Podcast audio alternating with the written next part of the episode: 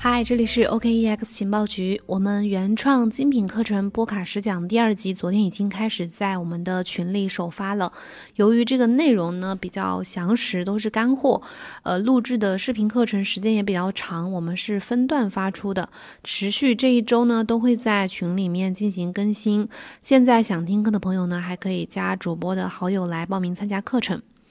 今天我们分享一个关于呃谈一谈二零二一年比特币价格的一个内容。我们谁也不会想到，在去年二零二零年呢，一场疫情会席卷全球，全球的经济呢会停滞不前，我们陷入到了一场严重的呃经济衰退的这样一个环境当中。咱们做梦也想不到，中央银行呢会开始毫无节制的去印钱。在这种情况之下，这种环境之下，谁表现的很好呢？当然是比特币。事实上，在过去的一年当中呢，这是我们能猜到的为数不多的一件事情。比特币价格呢有很大的弹性，也是有一定的可以预测的空间的，并且有一套自己的减半的货币的机制。所有的人都知道，今年呃去年二零二零年比特币会进行呃第三次减半，而供应减少呢就会导致它的价格上涨。但是在五月份之前呢，我们看到过很多很多关于呃推测预测比特币减半之后价格的那种说法。那个时候呢，比特币呃当时的市场价格应该还在一万美元以下。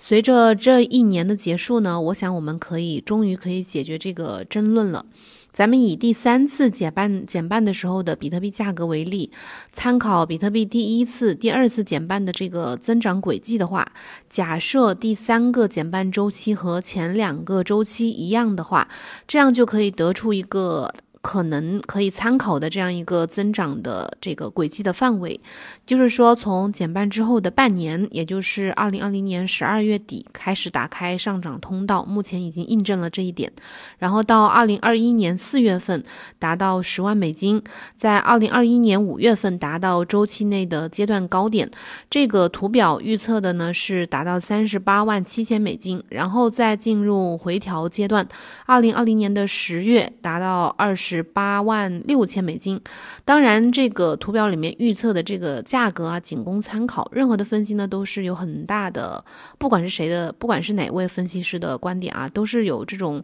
呃主观因素在里面的。但是，假如这个减半周期和前两次减半周期轨迹，呃。价格的这个轨迹是相同的话，那么可以判断的是，我们目前正在处于一种呃一个新的指数增长的阶段的开始开头。这意味着这个周期之内呢，我们可能还剩下还有十五倍的这个回报。所以呢，现在去选择压住比特币的价格呢，还为时过早。我们知道比特币被人们压住呢，主要是因为呃有两个原因。第一点就是比特币是一种价值存储手段，嗯，价值存储部分是比特币的这个设计机制导致的，是不会消失的。只要比特币网络处于运行状态，比特币都是会呃都会是一种安全、可预测，而且可以防止就是可以保值的这样一个方式来保存我们的财富。嗯，有时候当世界各地的这个央行都在依赖呃债务货币化这这样的战略去维持传统金融体系的运行的时候呢，你肯定不希望把这种有价值的储备资产让渡出去。比特币作为价值存储，现在是有效的，十年之后仍然也是有效的。再来说一下第二点原因，第二点原因就是说，比特币它是一种非对称的赌注。非对称这一点呢，嗯，非对称下注也是有时间上的因素的。非对称赌注是什么意思呢？嗯，在金融市场上有这么一个词叫非对称投资，就是说，呃，风险和报酬系数是非对称分布的这样一种投资。它是和对称投资相反的一个概念。举个例子，就是假如说你去投资一个东西，你投入了一千美元，最后呃也希望赢得一千美元，这就是对称下注、对称投资。如果你投入一百美元，希望赢赢得嗯一千美元，那这就是非对称投资、非对称下注。非对称投资机会呢，就是去用更少的钱去冒险，获得更大的回报。背后的逻辑呢，就是以小博大。那咱们有一些嗯有上升空间的加密资产，比如说比特币啊，在这里也被认为是呃非对称投资机会。它是潜在投资回报远远大于潜在风险的一个投资机会和投资产品。目前比特币的市场规模还很小，特别是呃，对它本质上，它如果假如说它是数字黄金这种资产来说的话，那它的目前的市场规模还是非常非常小的。嗯，我们用一些数字来举例，来形容一下它的这个市场空间，它的这个市场规模。当比特币当一枚比特币价值两万美元的时候呢，它的市场价值、市场规模可以，呃，是和摩根大通的总市场价值一样大的。当一枚比特币价值涨到嗯五万美元的时候呢，它的市场价值可以和谷歌的市值去呃相比拟。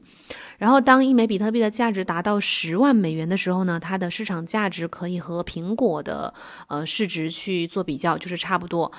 但是他想要和黄金的市场规模一样大，那比特币要达到价格要达到三十万美元的时候，它的市场价值才会，呃，和黄金的市场总价值差不多，甚至可能还要比黄金的还要小一点点。那你可能想知道为什么像贝莱德这样的大型的资产管理公司还没有开始去买比特币呢？答案很简单，就是到目前为止呢，比特币的市场实在是太小了，因此如果就就这个采用方面的这个情况来说的话，比特币目前还是处于采用曲线的非常非常早期的一个阶段。想要达到和黄金市场相同的规模呢，比特币可能还要再增长个三十倍。所以说它是一个不对称的赌注，就是未来的升值空间还是很大的。如果你现在投资比特币，你不仅能够获得这个价值存储的好处，也能获得嗯可能存在的这个三十倍的潜在的回报。即使你认为比特币和黄金市场呃价值，呃达到一样大的这个可能性很低，但是它仍然是一个值得去下注的一个赌注。很显然，你进入的越早，预期得到的回报就会越大。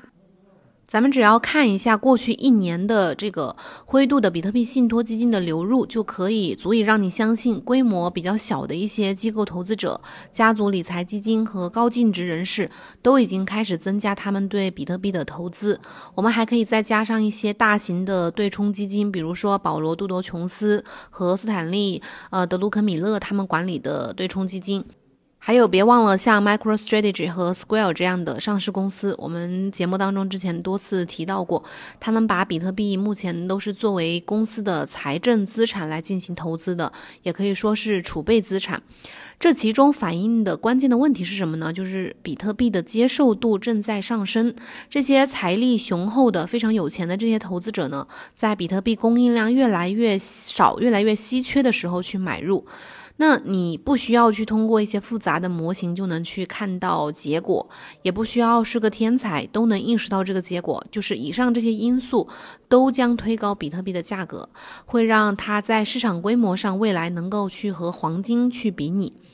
在这种情况之下呢，所有人都会想要分一杯羹，包括一些大型的共同基金和资产管理公司。当大型的基金参与进来的时候呢，这件事情就会远比我们想象的更大，会像滚雪球一样变化的非常的大。那么这需要多长的时间呢？十年还是更少，还是更多呢？谁知道呢？这不是咱们能控制的。我们能控制的呢，就是我们的行动，现在的行动，当下的行动。不管你是习惯喜欢用这个 stock to Flow 就是 S2F 模型，还是喜欢用之前比较流行的这个周期增长模型，或者说喜欢去做一些这个技术的这个数学方面的分析。比特币呢，可能未来二零二一年呢会涨到十万美元以上，这个是呃分析师的一个观点。如果你到目前为止呢一直在投资，那对你来说是有好处的，继续这样做。如果你还没有投资呢，那就从零开始。